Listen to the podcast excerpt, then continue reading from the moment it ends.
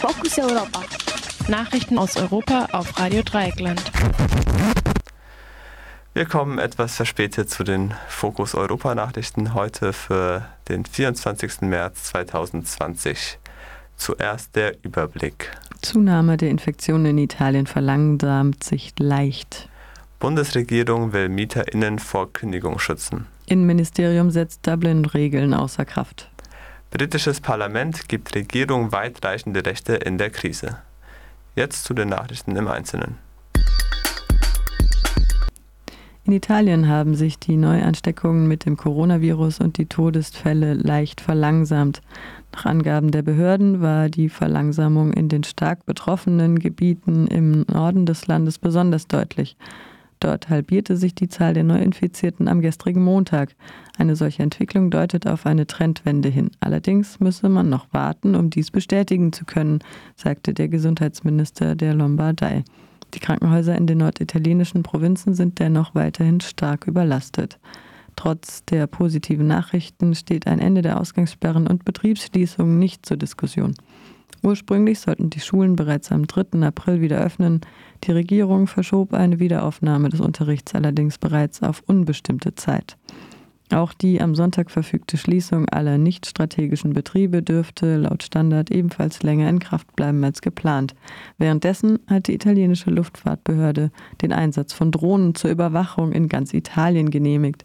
Damit sollen die Bewegungen der Bürgerinnen beobachtet und mögliche Verstöße gegen die Quarantänebestimmungen geahndet werden.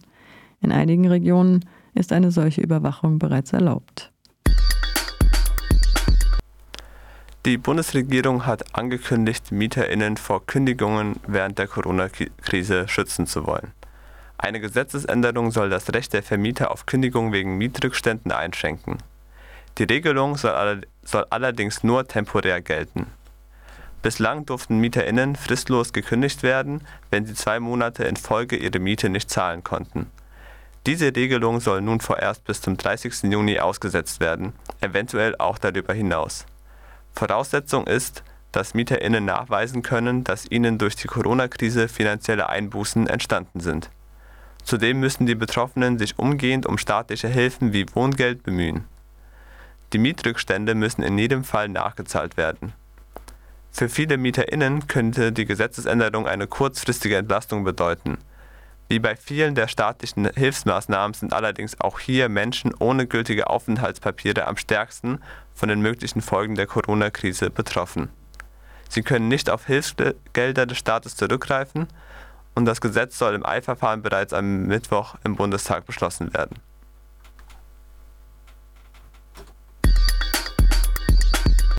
Nach Informationen von WDR, NDR und Süddeutscher Zeitung stoppt das Bundesinnenministerium alle Dublin-Abschiebungen. Gleichzeitig sollen auch keine neuen Geflüchteten mehr aus anderen EU-Staaten aufgenommen werden. Ein Sprecher des Ministeriums erklärte, man werde die EU-Kommission und die anderen EU-Mitgliedstaaten in Kürze über diese Entscheidung informieren. Abschiebungen in Drittstaaten würden allerdings weiterhin stattfinden. Bereits vergangene Woche hatte das Bundesamt für Migration und Flüchtlinge BAMF de facto alle Abschiebungen ausgesetzt. Grund dafür waren die Reiseverbote in zahlreiche EU-Staaten. Das Innenministerium legitimiert diese Entscheidung jetzt nachträglich. Pro Asyl fordert unterdessen Abschiebungen generell auszusetzen. Mit Blick auf die oft schlechte Gesundheitsversorgung in den Herkunftsländern sei eine Ausweisung unverantwortlich. KritikerInnen fordert außerdem die sofortige Auflösung der Sammelunterkünfte. Dort sei die Einsteckungsgefahr besonders groß. Das britische Parlament hat der Regierung am gestrigen Montag umfassende Rechte für die Bekämpfung der Corona-Krise verliehen. Das sogenannte Corona-Gesetz passierte das Unterhaus ohne eine einzige Gegenstimme. Damit können unter anderem Menschen bereits beim Verdacht einer Infektion unter Quarantäne gestellt werden. Im Fall einer Zwangseinweisung in die Psychiatrie würden Betroffene nur noch von einem Facharzt begutachtet, nicht mehr von zwei unabhängigen Ärztinnen. Zudem können Versammlungen leichter verboten werden.